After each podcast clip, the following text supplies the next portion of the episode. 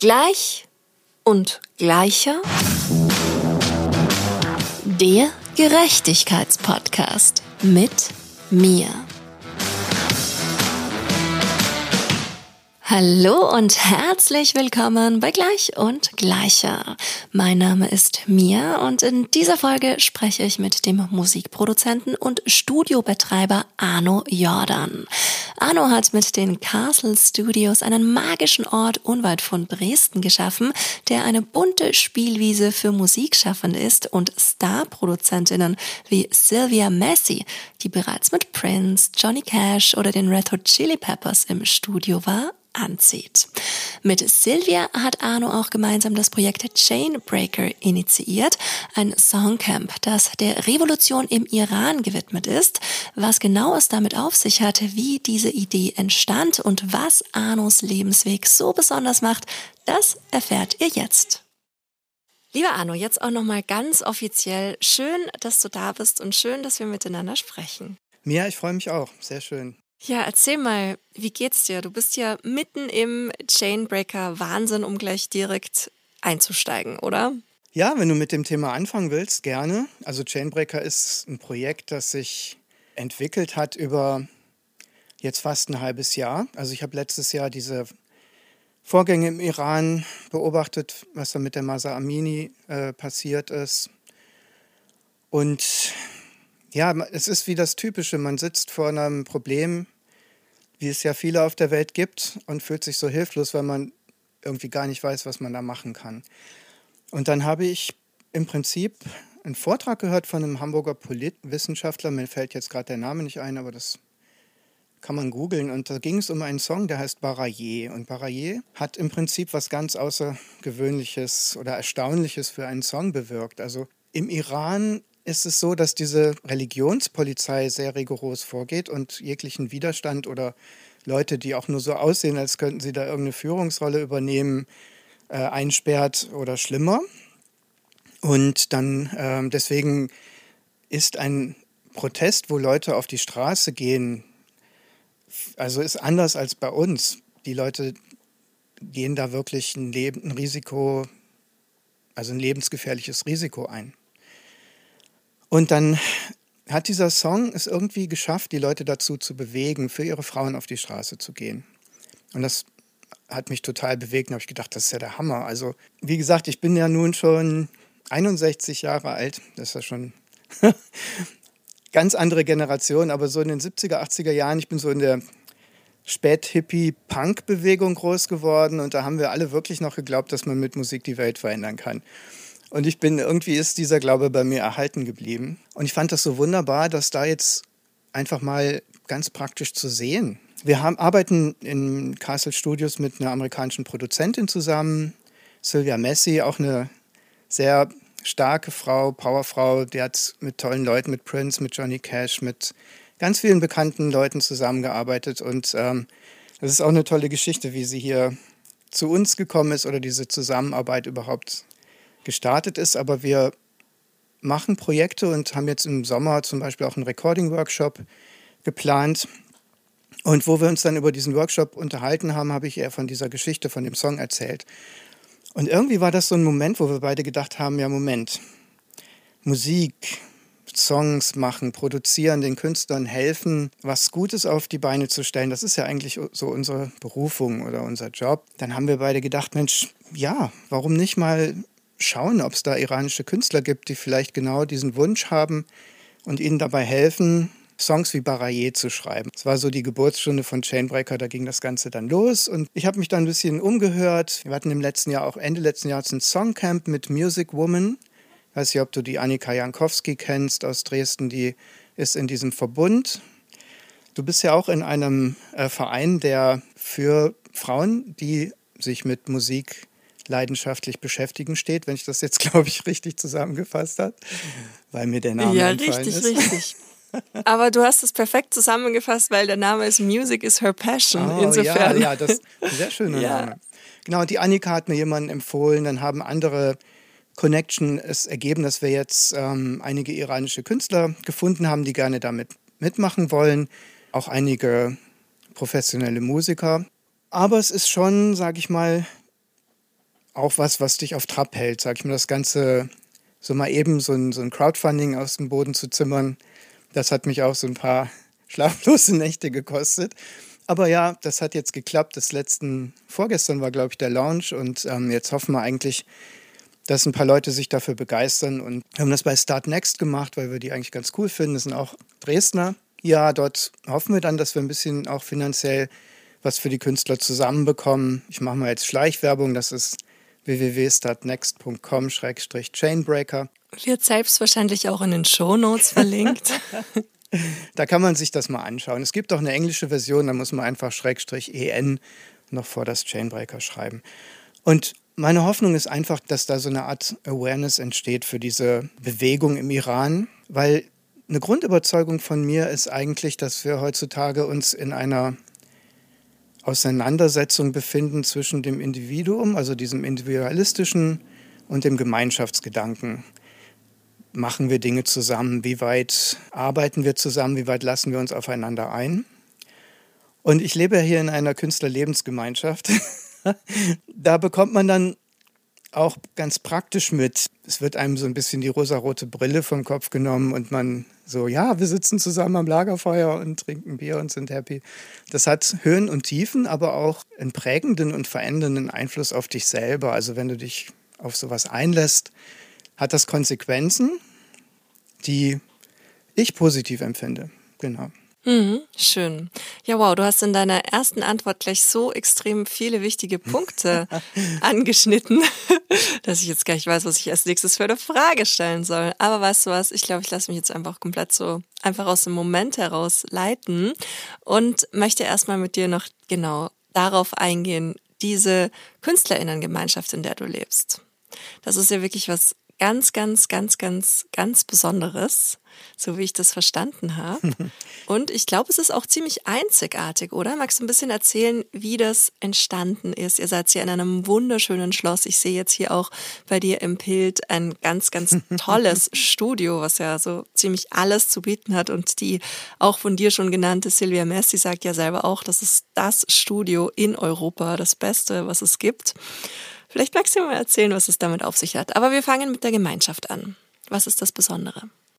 Also, wir sind nicht einzigartig, möchte ich mal vorwegschieben. Es gibt doch viele Lebensgemeinschaften, wo sich Menschen zusammenschließen, auch Künstlerlebensgemeinschaften.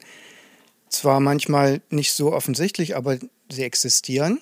Es ist aber immer, sag ich mal, äh, interessant, was hält die Leute zusammen. Also eine Lebensgemeinschaft an sich bedeutet auch immer ein bisschen was von sich aufzugeben. Man muss einfach, wenn man in der Gemeinschaft ist, jemand sein, der eben auch die anderen sieht und die anderen wertschätzt. Ansonsten sollte man das nicht tun, weil, wie schon gesagt, es gibt die schönen Zeiten, wo alles super ist, wo eine Party nach der anderen und ein Konzert nach dem anderen und eine tolle Band nach der anderen hier im Studio ist und wir alle happy sind. Aber es gibt auch die Momente, wo wir ganz krass anfangen, miteinander zu streiten, ja, wo es dann auch schon mal unschöne Dinge gibt. Und da kommt es dann immer drauf an. Ich glaube, dass die ähm, soziale Kompetenz, die wir so haben, also ich muss noch mal vielleicht ein bisschen ausholen. Ich habe vorher in der Launstraße in Dresden gewohnt, ist so ein Szeneviertel, war da alleine unterwegs. Dann habe ich eine süße Frau gefunden, geheiratet, wir haben Kinder bekommen. Das hat schon mal was verändert.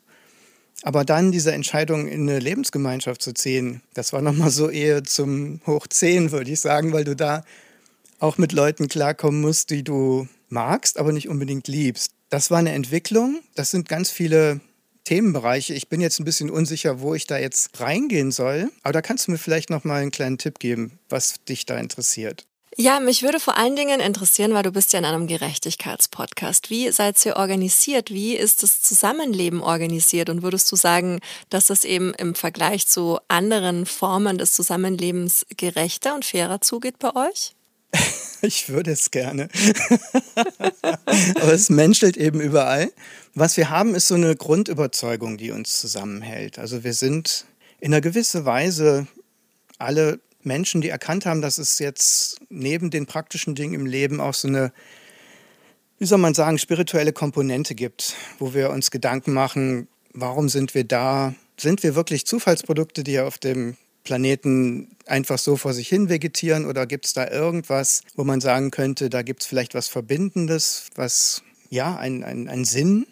Und da, ähm, das ist so eine Sache, ich glaube, über diese Sinnfrage haben wir eine Basis gefunden, wo wir sagen, okay, das ist kein Zufall, dass wir hier sind und das verbindet uns auch, weil allein die Kunst reicht dazu nicht ganz aus. Ich habe, wie gesagt, auch in verschiedenen Bands schon gespielt und ähm, da ist das verbindende Moment dann, wenn solange das Publikum dich feiert, macht alles Spaß und du erträgst es auch, wenn du mit ja genauso übel riechenden Menschen wie du selber in einem engen Zimmer schlafen musst und beim Frühstück einer immer mit dem Löffel an seinen Zähnen lang schrappt oder so kleine Sachen, die einen dann, wenn man länger auf Tour ist, gemeinsam auf die Nerven gehen.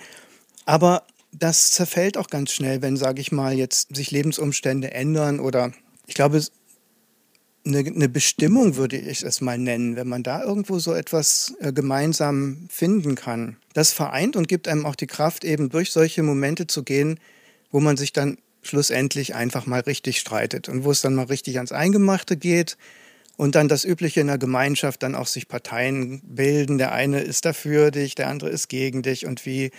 Und das macht was mit dir. Du fängst dann an, ähm, innerlich unsicher zu werden oder reagierst aggressiv oder insofern Gerechtigkeit, ich sag mal so, das ist, ähm, ist ein großes Thema auch, weil Gerechtigkeit hat mit Gleichberechtigung zu tun. Das ist ja auch Teil deines Podcasts oder Teil des Themas. Und ich finde es gut, dass es da um Gleichberechtigung gibt, weil nur Gleichheit, wir sind einfach nicht alle gleich. Wir sind alle ganz unterschiedlich geprägt, wir haben eine unterschiedliche Sozialisation, wir sind unterschiedlich aufgewachsen, kommen aus unterschiedlichen Bereichen, vielleicht sogar aus unterschiedlichen Ländern. Also wir haben hier in der Künstlerlebensgemeinschaft eine Familie, die kommt aus Ecuador, eine, die hat indische Vorfahren. Wir haben äh, die Tochter des äh, Wildhüters vom Krüger Nationalpark aus Südafrika mit hier. Und es sind also wirklich unterschiedlichste, sowohl geprägte Menschen als auch vom Charakter her. So. Und Künstler, das muss man noch sagen.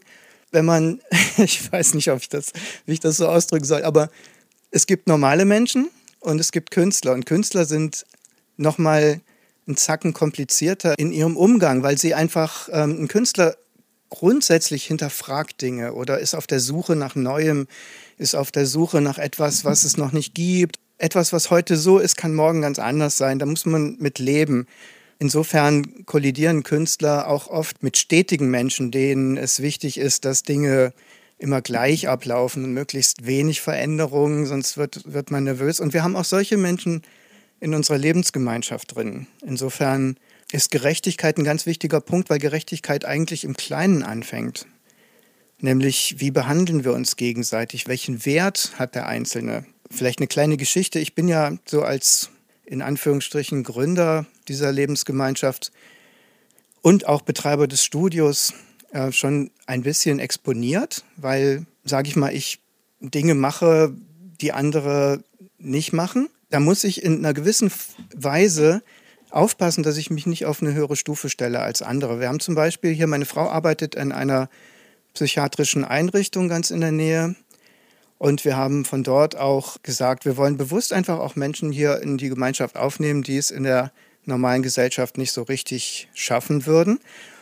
Ich finde es toll, ich bemühe mich, denen auf Augenhöhe zu begegnen, mir auch die Zeit zu nehmen, mit denen wirklich sie auch wahrzunehmen, mit ihnen zu reden, mich für sie zu interessieren. Und das finde ich ist Gerechtigkeit, dass ich den anderen eben, dass ich mich nicht über andere Menschen stelle oder auch nicht unter andere Menschen stelle. Das sind so, wo ich dann denke, dass Gerechtigkeit ganz viel auch mit dem Selbstwertgefühl zu tun hat eines Menschen.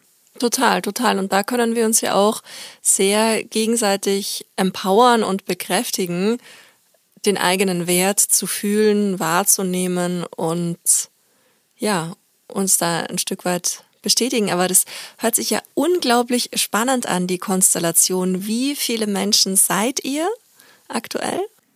Also mit Kindern sind wir 40 Personen, die jetzt hier wohnen. Ah, wow. Und ist es so, dass, dass alle sozusagen ihre eigene Wohnung haben oder gibt es viel geteilten Wohnraum? Wie funktioniert das praktisch, dieses Zusammenleben? Also es hat natürlich jeder seinen eigenen Wohnraum. So dieses Kommunending der 60er Jahre ist nicht mehr ganz so in, wo man sich alles geteilt hat. Wir haben schon gemerkt, wenn man Gemeinschaft leben möchte, dann braucht man eigentlich Rückzugsbereiche, dann muss jede Familie ihren eigenen Bereich haben. Da muss es eine Tür geben, die auch zu sein darf, wenn man gerade mal keine Lust hat auf Gemeinschaft. Ja, wir haben jeder, jeder hat seine eigene Wohnung. Das Schloss Röhrsdorf ist im Prinzip also die Geschichte muss ich, glaube ich, dir noch erzählen, wenn Martin sie dir noch nicht verraten hat. Nein, nein, die, die ist echt ziemlich, ziemlich abgefahren, wie das überhaupt zu dem allen hier gekommen ist. Das Schloss gehört einer GmbH. Die GmbH gehört einem kanadischen Geschäftsmann, auch Studiobetreiber. Der war mal Direktor bei Disney und dank dessen, dank diesem Dave heißt er, Dave Crisco, können wir hier sein und er ermöglicht uns praktisch, dass wir uns hier so entfalten können, dass wir dieses Experiment auch hier machen dürfen, wofür wir Ihnen auch unendlich dankbar sind. Mhm. Magst du das kurz erzählen, wie es dazu kam, dass, ja. dass ihr zusammengekommen seid? okay, die Geschichte ist Klingt ein bisschen wie ein Märchen, aber sie ist so passiert, wie ich sie erzähle. Es, ist, es hat auch da eine Komponente dieser Spiritualität oder wo wir einfach auf den Trichter gekommen sind, meine Güte, da gibt es eventuell doch mehr zwischen Himmel und Erde, als wir uns so einfach erklären können. Es ist so, dass ähm, meine Frau und ich in der Neustadt in Dresden gewohnt haben. Das ist so das Kneipenviertel von Dresden, vielleicht so Kreuzberg kann man ein bisschen vergleichen oder vielleicht Kreuzberg vor 20 Jahren. Ich habe keine Ahnung, ich bin nicht so in Berlin involviert. Und wir hatten schon immer so diesen, diesen Gedanken oder diesen Wunsch, mit Künstlern zusammen irgendwo zusammenzuleben, zusammen zu arbeiten. Ich habe damals schon einen Studiobetrieb gehabt und gemerkt, wie sehr Künstler auch davon profitieren, von Kooperation. Also wenn man mal zwei Bands zusammen eingeladen hat, zusammen Songs zu schreiben und aufzunehmen, das, da war das Ergebnis immer größer als, als die Summe der Dinge, kann man so sagen. Also es ist mehr dabei rausgekommen, als jeder Einzelne hätte schaffen können. Eine Musikerin, Sarah Brendel, die ist damals sehr viel unterwegs gewesen. Die hat einen Plattenvertrag in Amerika bekommen, war mit ihrem Mann dann nach Nashville gezogen, hatte Riesenerwartungen, war super froh, weil das ist so der Traum eines jeden deutschen Musikers, mal in Amerika einen Plattenvertrag zu bekommen. Aber sie ist da richtig über den Tisch gezogen worden, war nach zwei Jahren wieder zurück und völlig frustriert und hat gesagt, ey, was, da in, was ist da passiert? Ihr Manager hatte nicht aufgepasst, hatte ein paar Formfehler gemacht, haben ihre Songs dort publiziert, ohne dass sie da Anteile dran hatte und so weiter. Sie, ja, Versprechungen sind nicht eingehalten worden. Sie war wieder da und wir haben uns zusammengesetzt. Wir hatten damals in der Alaunstraße ein Haus und äh, unten war eine Gastwirtschaft drin, wo wir auch Konzerte gemacht haben. Dort haben immer verschiedene Bands auch gespielt wo wir dann mit Sarah und Stevie uns unterhalten haben, haben wir gedacht, oh Mann, ey, wir brauchen irgendwie, bräuchte man einen Platz, ein großes Haus oder so, sowas, wo man Gemeinschaft leben kann, wo man zusammen kreativ sein kann. Und dann ähm, hatte ein befreundeter Makler uns dieses Schloss gezeigt, das zum Verkauf stand. Und wir sind da hingefahren. Wir waren alle weg vom Fenster und haben natürlich gesehen, okay, ähm, das können wir uns niemals leisten. Und da war so ein, so ein Kommentar, oh Gott, schick doch jemanden, der das kauft, dass wir hier praktisch unsere Lebensgemeinschaft drin machen können. Und das war wie, man kennt das so, man, man, man sagt sowas und dann vergisst man das wieder. Und äh, es war aber relativ kurz danach, zwei oder drei Monate danach, bin ich eingeladen worden, in Kanada auf einer Musikschule zu unterrichten über Recording. Und dort ähm, kam dann Dave irgendwann auf uns zu und meinte, hey, you're from Germany, du bist aus Deutschland. Und ich so, ja, ja, weißt du, ich, äh, ich suche ein Schloss, das ich kaufen will und ich suche auch ein paar Leute, die das betreiben. und ich bin fast rückwärts vom Stuhl gefallen, weil mir in dem Moment natürlich auch wieder einfiel, wie wir davor gestanden sind und gesagt haben, oh Gott, schick doch jemanden, der das kauft. Und das ist dann tatsächlich passiert. Dave hat im Prinzip sein Versprechen wahrgemacht, ist mit dem Flieger dann hergekommen, als wir zurück waren, hat sich das angeguckt, hat gesagt, okay, ist mit mir zum Notar gegangen, wir haben das gekauft und hat einen Schlüssel in die Hand gedrückt und gesagt, dann macht mal was draus. Nein. ja.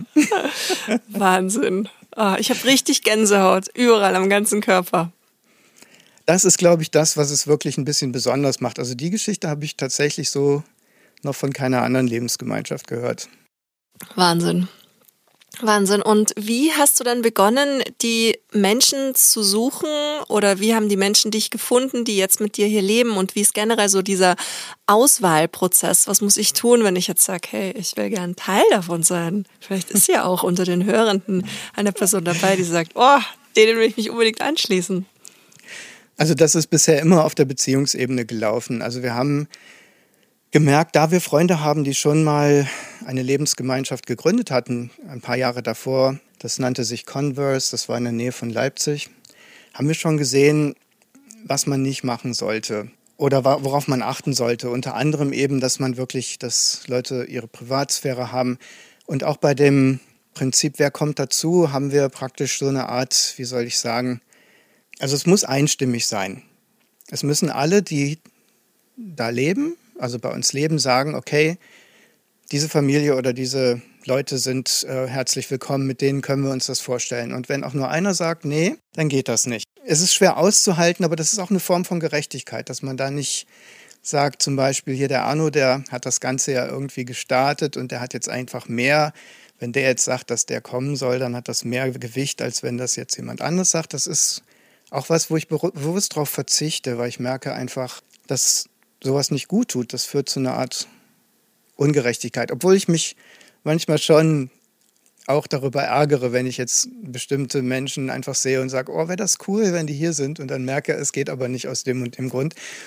Aber das ist auch so ein Ding, wenn man sich für Gemeinschaft entscheidet, ist es wirklich wichtig, dass man sich für ein Miteinander auf Augenhöhe entscheidet. Es ist so, dass das natürlich die Wohnungen, die da sind, alle belegt sind und ähm, ab und zu Leute ausziehen und neue Leute einziehen. Aber wir hatten jetzt das Projekt, wo wir ein Wohnhaus saniert haben, in dem sechs Wohneinheiten äh, entstanden sind. Das ist auch eine interessante Geschichte, weil wir da eben nach Kanada gefahren sind, 2017, Sarah und ich, haben mit Dave gesprochen, haben gesagt, hey, es wäre doch cool, wenn sich das Ganze hier entwickeln könnte, können wir nicht dieses Wohnhaus sanieren. Ähm, das Schloss ist ja lastenfrei, wir könnten einen Kredit aufnehmen auf das Schloss. Dave hat gesagt, ja, kein Problem, könnt ihr machen. Wir kommen zurück und die EU hat eine Richtlinie erlassen, dass man als GmbH mit außereuropäischem Gesellschafter keine Darlehen mehr bekommt. Oh, das war natürlich erstmal ein Schock. Und dann mussten wir überlegen, wie machen wir das? Und dann hatten wir zu der Zeit, Sarah zum Beispiel engagiert sich mit ihrem Verein Refugium e.V. sehr für Flüchtlinge, die in Deutschland ankommen. Also wir hatten zu dieser Zeit, das war 2018 ja diese Welle, von Geflüchteten, auch Syrien, Afghanistan.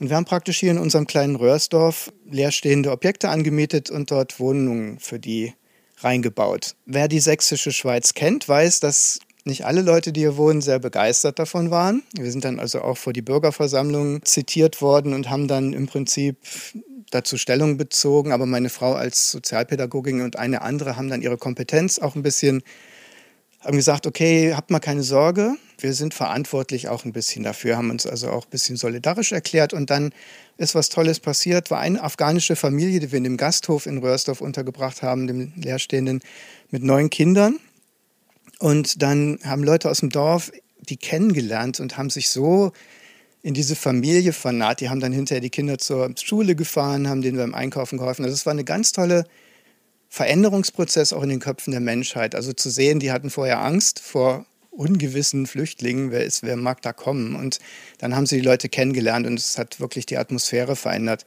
Wir haben daraufhin, ich muss jetzt beim Thema bleiben, gucken, dass ich auf den Punkt komme. Wir haben dann mit diesen syrischen Geflüchteten, die auch hier gewohnt haben, überlegt, weil die haben hier keinen Job bekommen. Also es ist so die Einstellung, dass ja, bei den Firmen hier in Deutschland, dass die vielleicht nicht so gut arbeiten, aber wir haben gesagt, wir müssen denen eine Chance geben und haben deswegen überlegt, dieses Wohnhaus einfach mit Hilfe dieser geflüchteten Männer zu sanieren, haben dann einige von denen eingestellt und hatten auch noch, das war auch noch so eine spirituelle Komponente, weil die Gemeinschaft mich dann gefragt hat, Arno, hast du noch alle Tassen im Schrank? Du kannst doch, willst du jetzt einen Bagger kaufen oder was? Ähm, wer soll das denn leiten? Habe ich gesagt, okay, dann lass uns doch mal irgendwie mal, mal fragen, ob da oben jemand ist, der vielleicht so eine Connection herstellen kann, dass da jemand kommt, der diese Kompetenzen hat. Und da war im Prinzip in der Bewerbung für eine dieser Wohnräume, die frei geworden sind, eine Familie, wo im Gespräch sich herausstellte, dass der Jens, Jens Sitas, ein Meister des Baugewerbes ist. Und wir haben gesagt, ja, wunderbar, das ist ja wie so ein Zeichen, also machen wir das. Und dann haben wir dieses Bauprojekt gestartet und haben dem Kanadier dann, dem Dave, gesagt, hier, wir machen das für die Hälfte als das, was der Architekt veranschlagt hat. Und das war eine sehr mutige Ansage. Und auch wenn man überlegt, dass danach Corona kam und eine Preissteigerung und hast du nicht gesehen. Also das war ein herausforderndes Projekt. Aber am Ende haben wir es geschafft. Jetzt, ähm, jetzt sind vier von diesen sechs Wohnungen fertig. Die zwei Erdgeschosswohnungen sind noch nicht fertig. Für eine der beiden haben wir jetzt schon eine Familie, wo eine Zusage da ist. Eine kleine Wohnung ist noch frei. Das jetzt endlich am Ende zum, zum Antwort deine Frage. genau.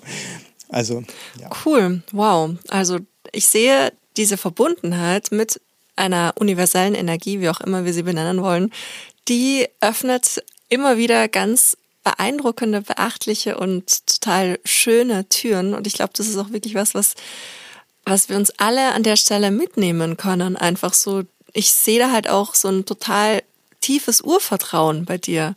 Diese Gelassenheit, okay, alles klar, das ist jetzt die Herausforderung. Könntet ihr mal nicht bitte so jemanden schicken und dann kommt diese Person auch noch genau im richtigen Moment einfach mal ausprobieren, würde ich sagen. Für alle, die gerade so ein Thema haben. Das ist auf jeden Fall sehr, sehr schön. Und damit ich das jetzt alles auch noch so ein bisschen besser zeitlich zuordnen kann, wann war denn dieser Moment, wo du den Wunsch hattest, diese Gemeinschaft zu gründen und sozusagen das Next Level an Zusammenleben zu starten? Das ist auch ein Prozess gewesen, eine Entwicklung gewesen. Also ich bin gebürtiger Aachener, komme also aus dem Westen sozusagen. Ihr habt dort eine Entscheidung getroffen. Ich hätte in der Softwarebranche, ich war damals, habe damals programmiert, hätte da also eine sehr gut bezahlte Karriere starten können oder den Laden meines Vaters übernehmen können, aber ich habe mich dafür entschieden, Musik zu machen, was für mich gut war, aber mich auch, sage ich mal, Aachen ist direkt in der Nähe von Holland. Ich habe praktisch in dieser Szene auch bin drogenabhängig geworden, was das Leben sehr kompliziert gemacht hat. Und vor dieser Drogenabhängigkeit dann nach Dresden äh, geflüchtet, sage ich mal. Oder was heißt, ich habe gedacht, ähm, es muss mal eine, eine Veränderung kommen, damit mein Leben sich ein bisschen wieder in andere Bahnen begibt. Und bin dann mit meiner damaligen Freundin nach Dresden gezogen und ihrem Bruder. Und wir haben dort praktisch einen An- und Verkauf, einen Technik-An- und Verkauf gestartet, wo wir praktisch immer in westliche Großstädte gefahren sind, dort alte Fernseher und alte Technik gekauft haben. Mit der sind wir dann nach Dresden gefahren, haben das dort verkauft. Das war so unser Lebensunterhalt. Irgendwann hat mich jedoch diese Drogenvergangenheit wieder eingeholt. Und dann gab es so eine Situation, die ein bisschen bezeichnet war. Ich hatte einen, einen guten Freund, der bei uns im Laden die Fernseher repariert hat. Das war der Anführer der Hellhounds. Das ist eine Dresdner Rocker-Gang gewesen. Und wir hatten in dem Clubhaus der Hellhounds auch unseren Proberaum, wo wir Musik gemacht haben. Und ich hatte einen Abend mit Olli so ein bisschen rumgesponnen, ob wir nicht mal eine Band zusammen gründen. Und dann rief mich am nächsten Morgen seine Frau an, dass der Olli erschossen worden ist. Also da ist eine andere Rockergang gekommen und haben ihm praktisch den Kopf weggeschossen. Und er hat noch eine Weile in den Armen seiner Frau da gelegen und ist dann gestorben. Zur gleichen Zeit hatte meine damalige Freundin praktisch, äh, wir hatten, wir wollten nach, in Urlaub fahren nach Bali, haben dort Freunde. Meine damalige Freundin ist schon mal nach Aachen vorgefahren. Ähm, ich sollte zwei Tage später nachkommen. Und bin aber einen Tag früher dort in der Wohnung des Sängers unserer damaligen Band angekommen, habe die beiden da zusammen im Bett erwischt, so der Klassiker. Und beide Situationen in der Kombi zusammen mit diesem natürlich durch die Drogen auch verursachten Dissoziation haben mich da wirklich an die Grenze gebracht. Ich habe dann versucht, mich umzubringen, habe dann irgendwie so einen Selbstmordversuch gemacht und in diesem Selbstmordversuch äh, habe ich irgendwie, als ich nach Sachen gesucht habe, so eine alte Bibel von meiner Oma gefunden. Da stand irgendwie was drin von Gott liebt alle Menschen oder irgendwie sowas. Und ich war dann so sauer, dass ich Gott angeschrien habe und habe gesagt, hey Alter, du bist doch wirklich, du bist doch der Sadist ohne Ende. Also was du hier alles, was hier alles abläuft, jeder in dieser Welt möchte doch nur mit seinem Arsch an die Wand kommen. Da ist doch überhaupt nichts mit Liebe. Ich mache jetzt Schluss und du hast noch eine Chance, mich von was anderem zu überzeugen, dass es dich gibt oder so. Ähm, dann zeig mir doch mal einen Menschen, der wirklich andere Menschen liebt. Und ich weiß noch, dass ich dann eingeschlafen bin, nächsten Morgen aufgewacht, völlig verkatert, dann in äh, spazieren gegangen bin und dann habe ich jemanden getroffen, der hat mich zu einer alten Frau in so einen Laden gebracht, der nannte sich Stoffwechsel in Dresden. Und diese alte Frau war der Hammer. Die hatte irgendwie ganz bewegte Geschichte hinter sich. Die hat praktisch mal eine Hippie-Kolonie in, in Amerika gegründet und hat mir dann auch ein bisschen erzählt von ihren Erfahrungen, dass sie auf der Suche war nach irgendwo einem Sinn des Lebens. Ähm, man muss noch dazu sagen, sie ist verheiratet gewesen mit einem der reichsten Männer in Amerika, hatte so ein Haus mit sieben Badezimmern, war Leiterin eines Yachtclubs, war in der High Society, hat mit dem Schah von Persien getanzt und mit Richard Nixon zu Abend gegessen und hat sich von all dem getrennt, weil sie gemerkt hat, dass diese Gesellschaft oder das, was die Leute da ausmacht, ihren Hunger nach Leben oder nach Bedeutung nicht gefüllt hat. Sie war immer so ein Mensch, der auf der Suche war. Dann ist sie nach äh, Nepal gefahren in so ein Buddhistenkloster, hat dann ein paar Monate meditiert und ist auch da frustriert nach Hause zurück auf ihr Land. Also das war so, sie hatte im Prinzip, das war die Zeit 70er Jahre, Hate Ashbury. Die Hippie-Bewegung hat gerade angefangen und sie hatte einige der Hippies eingeladen. Sie hatte sich ein Stück Land gekauft in Mendocino. Da hatte, haben die dann zusammen gelebt, sind alle nackt rumgelaufen, haben sich ihr Gras angebaut und haben alles irgendwo, haben praktisch dieses Hippie-Leben zelebriert. Und sie war dann auf der Sinnsuche und als sie nach Hause kamen, sind da irgendwo so ein paar Jesus-People aufgetaucht und haben den Leuten da von Jesus erzählt. Und ähm, sie kam da an und alle haben da irgendwie plötzlich waren ganz anders und sie war total angepisst. Sie hat echt gedacht, was geht denn hier ab? Und hat die Leute erstmal vom, vom Hof gejagt sozusagen. Aber dann hat sie auch bei diesen Leuten dort so eine Veränderung erlebt und irgendwie, also lang, um es mal wirklich ein bisschen abzuschließen, kurz zu machen, sie hat dann auch irgendwo so eine Erfahrung gemacht, wo sie gemerkt hat, also entweder ist das die größte Lüge, die es gibt. Und, es ist, und Religion war für sie, was ich total nachvollziehen kann. Ich bin auch heute kein Freund von Religion. Ich möchte das nochmal sagen. Das ist für mich immer sowas, so the blind leading the naked. Also das ist irgendwie kein Weg. Das hat nichts mit Glauben zu tun. Religion ist immer so der einfachere, der Versuch, irgendwo Gott alles recht zu machen und dann Forderungen an ihn zu stellen. So funktioniert das nicht, aber da komme ich vielleicht später noch dazu. Kurz zu Ende zu führen. Diese Frau saß mir also gegenüber, guckte mich an und meinte, ja, Arno, was ist denn dein Problem? Und ich habe ihr von meiner Drogensucht erzählt und sie meinte dann, ja, glaubst du denn an Gott? Und ich sag, ich dachte dann so, wow, gestern Abend dieser komische Konversation, was ist denn hier los? Habe ich ihr gesagt, nee, eigentlich glaube ich nicht dran. Und dann meinte sie, ja, aber dann, wenn du, sag ich mal, einen Wunsch frei hättest äh, bei Gott, was würdest du dir wünschen? Ich so, ja, Mann, ich wäre gern mal wieder frei. Ich würde mal gerne morgens aufstehen, ohne wieder, ohne mich da erstmal in so einen Zustand versetzen zu müssen, mit dem ich den Tag überstehen kann. Und dann hat sie mich gefragt, ob sie für mich beten kann. Und ich habe das widerwillig über mich ergehen lassen und tatsächlich gemerkt, am nächsten Tag, ich hatte es völlig vergessen. Ich bin dann mit ein paar Freunden in den Launpark in Dresden gegangen. Wir sind, haben Musik gemacht und ich komme abends nach Hause und denke, wow, da war doch noch was. Und das war eines, dieses, eines dieser ersten Dinge, wo ich ein Erlebnis hatte, übernatürliches Erlebnis. Jetzt muss ich ganz bisschen vorspulen. Das hat natürlich auch mein Leben verändert. Sabine hat mir dann empfohlen, so zu einer Kirche zu gehen. Ich bin dann in so einer Methodistenkirche gelandet, habe aber gemerkt, das ist eine völlig andere Welt. Habe dort aber lustigerweise einen von den Hellhounds getroffen, der auch über den Tod von Olli irgendwo sich Gedanken über sein Leben gemacht hat. Und mit dem zusammen bin ich dann nach Amerika gefahren. Und wir haben uns so ein bisschen auf die Suche nach Spiritualität, nach Glauben gemacht. Wir haben dann eine eigene Jugendkirche gegründet in Dresden, wo wir dann DJs hatten, die praktisch Musik aufgelegt haben. Der, die Predigt war dann so in Rap-Form.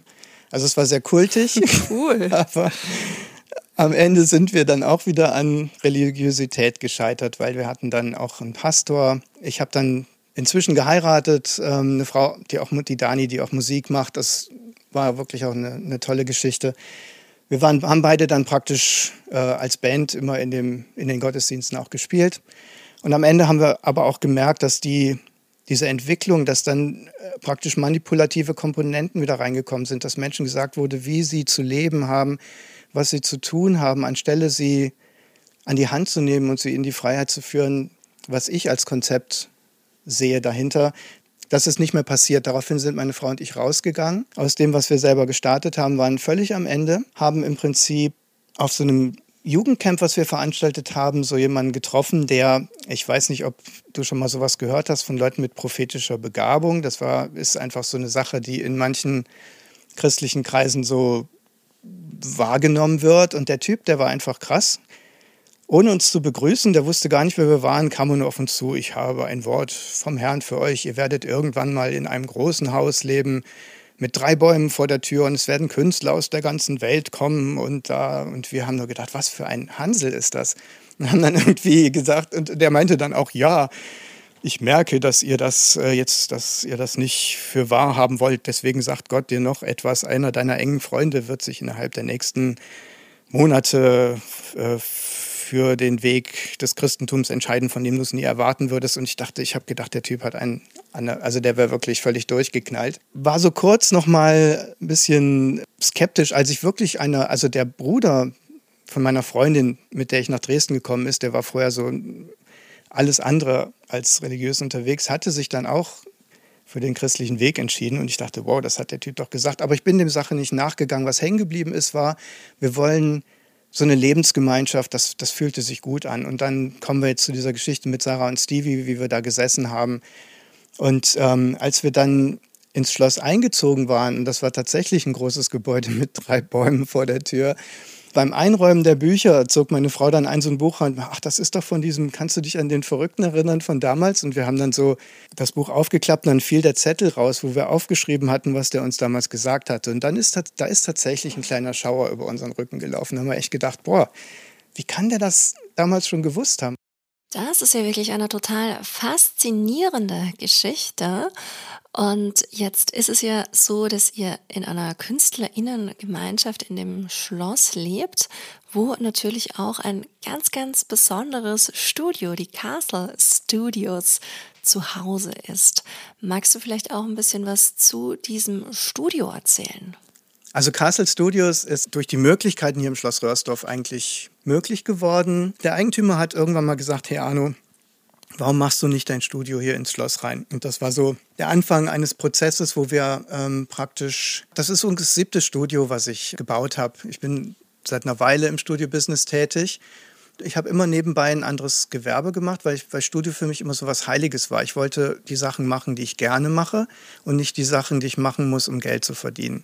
Das war so immer so ein bisschen der, der Hintergrund. Und aber jetzt hier in den Räumen von Schloss Röhrsdorf haben wir mit Castle Studios wirklich was Großartiges installieren können. Wir haben ganz viel Analogtechnik, die einen ganz bestimmten Sound hat.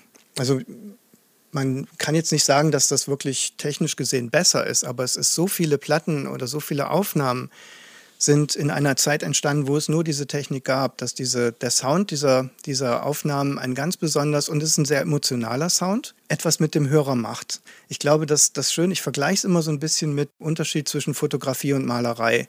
Digitale Musikaufnahme ist Fotografie. Das bildet das genauso ab, wie es ist. Analoge Aufnahmetechnik mit alten Röhrenmikrofonen und alten Mischpulten ist wie ein Bild zu malen. Du kannst also Klangfarben größer machen, du kannst sie intensiver machen. Das gelingt uns hier wunderschön. Zudem, wir haben hier 600 Quadratmeter Platz. Wir haben hier ganz viele Instrumente aus Klassiker einfach, mit denen früher diese Sachen gemacht worden sind. Und wenn Musiker hierher kommen, die fühlen sich immer wie die wie das Kind im, im überfüllten, also wie, wie, wie im Paradies. Man, oh, das ist, das habe ich ja mal von gehört und kann ich das mal ausprobieren. Und das ist genau das, was ich toll finde, wenn ein Musiker normalerweise ins Studio kommt, dann tickt er die Uhr, dann sieht er, oh, das kostet und dann fängt er an zu performen und kriegt diesen Druck.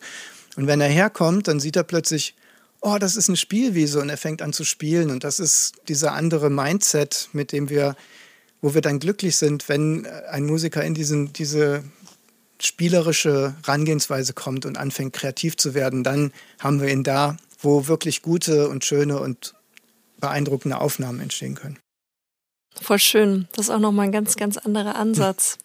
Und kann mir gut vorstellen, dass das dann wieder ein ganz anderes Level an Kreativität freisetzt. Ja, das Konzept, das Castle Studios hat, ist, dass wir die Sachen gemeinsam aufnehmen. Also wir haben nicht das Konzept, dass einer nach dem anderen seine Tracks einspielt, sondern wir haben mehrere Räume, die mit Fenstern verbunden sind. Die Künstler können also alle zusammen, die Band kann zusammen spielen und das ist nochmal eine ganz andere Dynamik, als wenn jeder einzeln spielt. Und wir hatten das jetzt mal bei einer deutschen Band, die Zöllner, die haben hier ihre Album aufgenommen und haben dort als, auch als Crowdfunding praktisch Menschen die Möglichkeit gegeben, bei der Aufnahme dabei zu sein. Also sozusagen ein Studiokonzert. Und das war so toll, weil da auch die Musiker vergessen haben, dass sie im Studio sind und sie haben plötzlich gesehen, da ist ein Publikum und dann haben sie ganz anders gespielt. Das war auch nochmal eine Offenbarung. Also Studiokonzerte sind etwas, was wir in nächster Zeit wahrscheinlich auch gerne öfter machen wollen. Wow, voll schön, voll, voll die gute Idee. Cool. Ja, da halte uns gerne auf dem Laufenden. Ja, ich lade auch, wie gesagt, gerne, äh, wenn Music is a Passion irgendwo Ideen hat oder, also Songcamps zum Beispiel. Wir hatten äh, mit Music Women letztes Jahr ein Songcamp, was unheimlich toll war. Die ähm, Leute, die sich da gefunden haben, kamen ein bisschen aus dem LGBT-Background. Da habe ich mich als Mann so ein bisschen anfangs bisschen, ja, ich meine, gut, die braucht niemanden, der ihnen das alles einrichtet, aber ich habe mich dann hinterher nicht mehr so gefühlt als, als Fremdkörper. Es war dann irgendwie schön, Teil der ganzen Sache zu sein. Und unheimlich schön auch zu sehen, wie sensibel die Frauen miteinander umgegangen sind. Die haben manchmal ein ganz anderes Level, als wenn Männer was miteinander tun. Das war echt toll, auch ähm, wie sie sich gegenseitig gewertschätzt haben und auch was für tolle kreative Persönlichkeiten dabei waren. Das hat mich bewegt mich immer wieder. Würde ich auch gerne mehr machen. Wenn ihr da mal eine Idee oder einen Bedarf habt, dann könnt ihr uns gerne auch auf uns zukommen. Super. Wir haben im Schloss Räume, wo man übernachten kann, eine große Küche, eine Bar und so weiter. Herrlich. Alles, was es braucht. Schön. Aber wir müssen unbedingt, unbedingt, unbedingt, unbedingt auch über Chainbreaker reden. Weil das haben wir ja nur am Anfang ganz kurz angeschnitten. Das ist ja das Songcamp, das du ins Leben gerufen hast, um Musik zu schreiben mit iranischen KünstlerInnen gemeinsam, die etwas bewegen soll vor Ort. Was wünschst du dir? Was soll da entstehen? Du hast ja vorhin schon so ein bisschen beschrieben, woraus die Idee entstanden ist, aber was ist das, was das Ziel ist von dem ganzen Projekt?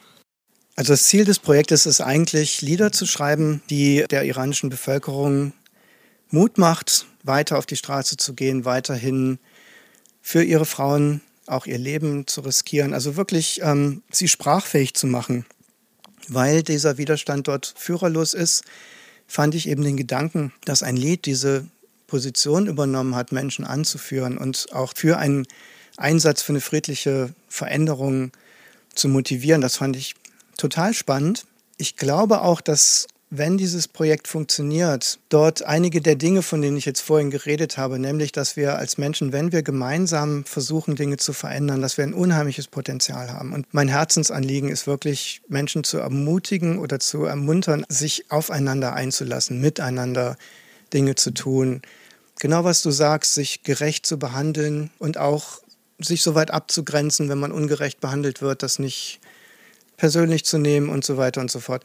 Also ich glaube, Chainbreaker ist einfach wie so geschaffen, um diese, wie so ein, so ein Test, ob das, was ich glaube oder was sich bei mir so herauskristallisiert hat als meine Weltsicht, ob das praktikabel und umsetzbar ist. Es ist zumindest so ein Versuch, aus dieser Hilflosigkeit herauszukommen, aus diesem Gefühl, da passiert was, da ist ein Krieg in der Ukraine, da ist ein, ein, äh, ein Virus, eine Pandemie weltweit. Es macht mich ja alles passiv. Ich, ich sitze da und, und, und fürchte mich und das Schlimmste, was an dieser Furcht und Unsicherheit einfach ist, dass das dich manipulierbar macht. Also Propaganda hat zum Beispiel bekanntermaßen einen viel größeren Effekt bei Menschen, die ängstlich sind oder die unsicher sind. Bei Menschen, die zufrieden sind, die mit sich selbst im Eins sind, die eine Vision und eine Hoffnung haben, funktioniert Propaganda wesentlich schlechter.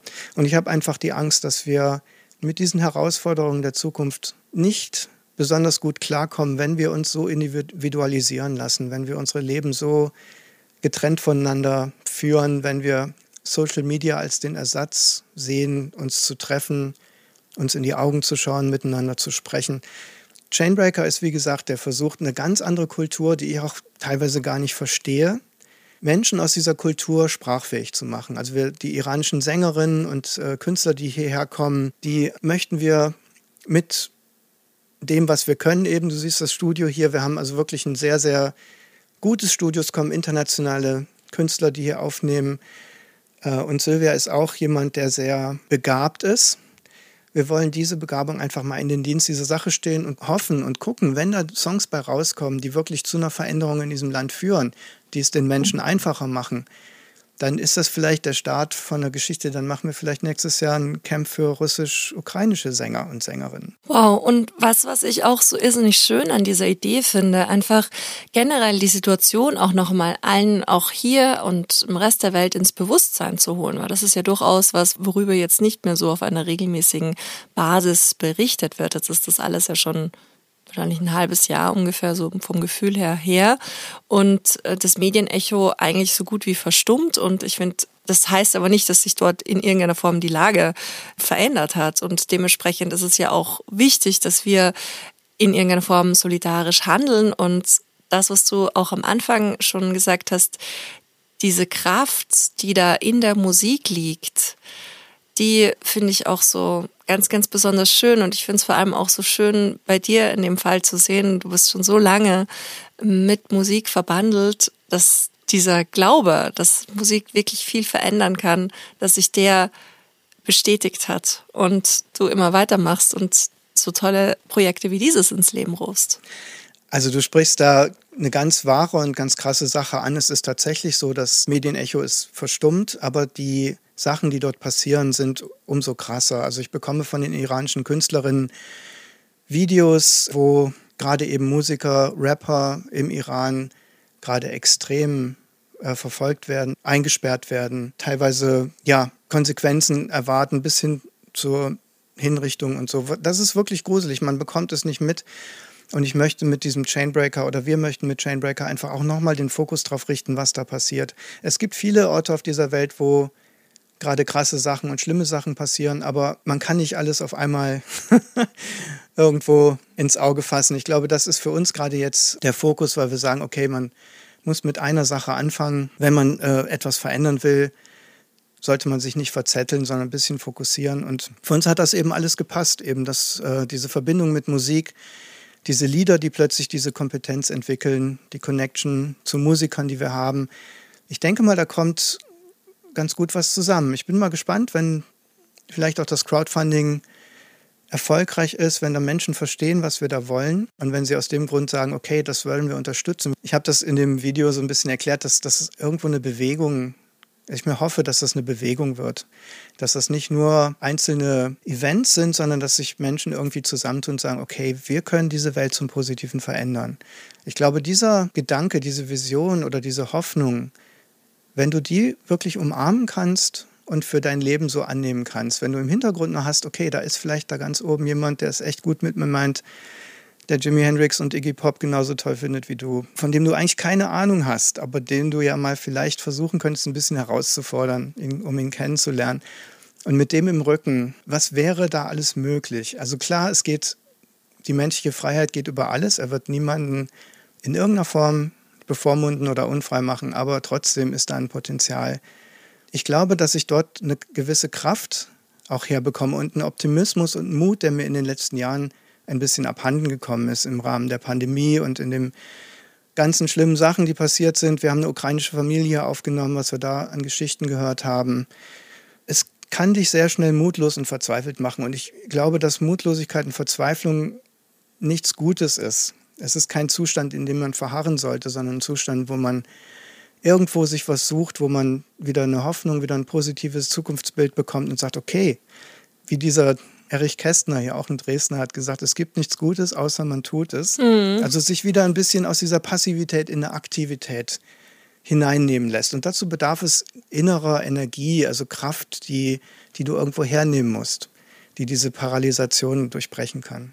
Ja, und ich finde, du hast es auch gerade sehr, sehr gut beschrieben, dass am Ende dieses sich für andere stark machen und was bewegen, dass das im Endeffekt klar auch natürlich Eigenengagement und dann auch ein Stück weit Kraft kostet, aber die halt auch so unglaublich viel zurückgibt. Und das hat für mich auch ganz, ganz viel mit Gerechtigkeit zu tun und die Art und Weise, wie wir unser Leben leben, indem wir eben wirklich dieses Empowerment, dieses andere stark machen, selber irgendwie Ungerechtigkeiten identifizieren und eben aktiv werden. Das eine irrsinnig wichtige Treibkraft ist im Leben und auf einen ganz anderen Aspekt, den du vorhin jetzt auch schon im Gespräch zweimal kurz angeschnitten hast, muss ich auch noch unbedingt mit dir eingehen, weil du gerade auch Silvia erwähnt hast, die Teil von mhm. diesem Projekt ist. Und ich bin auch ganz begeistert von ihr und von ihrer Arbeit und finde ihre Geschichte ganz toll. Wir sprechen für alle, die sie vielleicht noch nicht kennen, von Sylvia Massey, der ganz, ganz, ganz, ganz, ganz, ganz tollen Produzentin. Und ja, magst du vielleicht auch noch kurz erzählen, wie da die Verbindung ist und wie vor allen Dingen sie auch darauf reagiert hat, als du erzählt hast, dass du sie gerne in dieses Projekt involvieren möchtest? Ja, also Silvia ist wirklich eine, eine ganz besondere Frau. Ich habe mit äh, sie kennengelernt.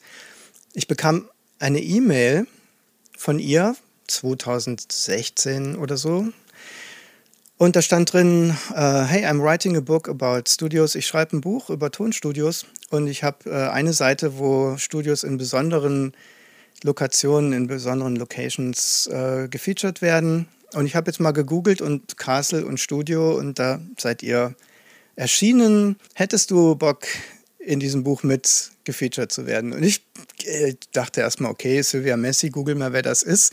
Und dann habe ich gesehen, dass sie drei meiner Lieblingsalben produziert hat. die ist Tool und System of a Down und solche Sachen. Und habe gedacht, meine Güte, und habe zurückgeschrieben, okay, Sylvia, herzlich gerne. Und wenn du das machst, dann kriegst du hier ähm, zwei Wochen kostenlos äh, Studionutzung und so ist das entstanden. Sie ist hergekommen. Silvia ist ein absoluter Freund von Neve-Mischpulten und was hier ah, hinter ja. uns steht, ist praktisch, das ist so die Königsklasse der, der Mischpulte. Eigentlich unbezahlbare Dinger. Auch eine verrückte Geschichte, wie das hierher gekommen ist. Vielleicht für ein andermal. Sylvia hat dann immer mal wieder Bands aus Amerika hier mit rübergebracht, hier produziert, weil sie hatte im Prinzip nach dieser 9-11-Geschichte das Problem, was sie sehr geärgert hat, dass wenn sie zum Beispiel, sie hat viel im Metal-Bereich gearbeitet, Künstler aus Schweden auch, ähm, und wenn die dann mit ihren Instrumenten in Amerika am Zoll standen, dann sind die teilweise wieder nach Hause geschickt worden, weil sie keine äh, Green Card hatten. Und sie haben immer, dann war immer dieser Verdacht, die wollen da Musik machen, Geld verdienen und deswegen konnten die nicht mehr ins Land einreisen. Hm. Und da hat Silvia gesagt, so ein da muss ich mir ein Studio in Europa suchen, wo ich das mit denen machen kann. Und hat sich dann verschiedene Studios angeguckt, hat dann tatsächlich gesagt, okay, Castle Studios ist toll, sie hat diese, die Gemeinschaft hier kennengelernt. Diese, also das ist ja schon so ein, bisschen eine einzigartige Sache, die sie auch fasziniert hat. Und Genau, so ist unser Kontakt zustande gekommen. Über Covid ist das ein bisschen eingeschlafen, aber jetzt haben wir im Sommer wieder eine äh, Möglichkeit. Sie ist zu einem Workshop in den Abbey Road Studios in London und danach ergibt sich eben, dass sie dann hier bei uns das Chainbreaker-Projekt mitgestaltet als Produzentin. Und eigentlich ist das ja in der Diskussion mit ihr entstanden, dieser Gedanke. Ich habe sie, also sie ist äh, quasi Teil des Projektes, weil es genauso auf ihrem Herzen ist. Sie setzt sich sehr auch für Frauen im Musikbusiness ein. Für euch vielleicht interessant. Ähm, also sie ermutigt auch Frauen, diesen Beruf Produzentin zu entdecken, weil es einfach eine ganz tolle Arbeit ist. Und das ist ein männerdominiertes Gewerbe, sage ich mal. Sie ist da eine der wenigen, die da die Fahne hochhält. Und aber ich glaube, dass Frauen da auch ein unheimliches Potenzial haben, dort zu arbeiten. Wow, voll schön. Ja, ich habe sie auch über Music is Her Passion entdeckt sozusagen und bin dann auch ganz, ganz schnell zu einem begeisterten Fan ihrer Arbeit und eben der Art, wie sie empowert geworden und finde es eben ganz schön und macht das Projekt dann noch einmal runder und vor allem auch mit dem Hintergrund, dass das mit ihr gemeinsam auch entstanden ist. Das ist richtig cool. Erzähl jetzt noch mal ganz kurz, es findet jetzt dann im Ju Juni oder Juli? Im Juli? Genau, es findet im Juni statt. Es startet am 26. Juni. Das ist der Anreisetag und dann wird bis zum 30. Juni das Songcamp starten. Ich erkläre mal ganz kurz noch, was ein Songcamp ist. Das ist nämlich auch eine sehr schöne äh, schönes Feature. Es bringt im Prinzip Komponisten, also Textdichter, Sängerinnen und Musiker zusammen, die in kleinen Gruppen morgens zu zweit oder zu dritt anfangen, einen Songtext zu schreiben und vielleicht ein grobes Melodieidee entwickeln. Und dann am Nachmittag kommt der Produzent dazu, dann wird das aufgenommen im Studio, Musiker kommen dazu, dann wird aus dem Text ein Song. Und dann abends setzen wir uns alle zusammen und hören uns diese Songs an oder manchmal werden sie auch live performt und dann sagt jeder ein bisschen was zum anderen und sagt, boah, das ist aber ein super Refrain, den du da hast, aber versuch mal die Strophe, da ist mir noch das aufgefallen. Also auch dieses sich gegenseitig unterstützen ist eine unheimlich tolle Sache, weil dadurch die Dinge auch nochmal auf ein anderes Level kommen. Also das wollen wir mit den iranischen und europäischen Künstlern dann machen. Und am letzten Tag, am 30.